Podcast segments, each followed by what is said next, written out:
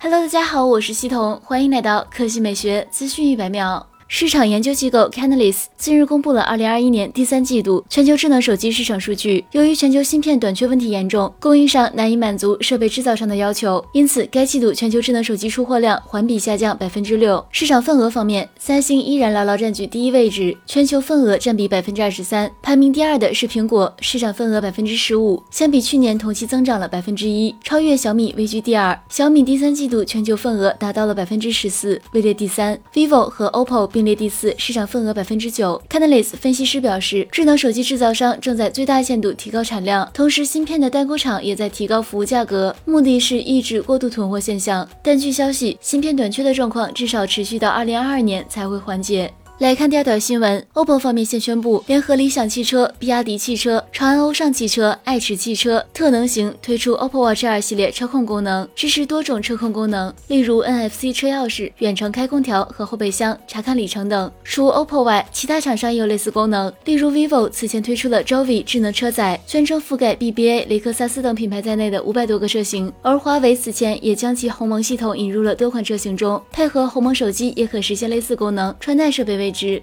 好了，以上就是本期科技美学资讯每秒的全部内容，我们明天再见。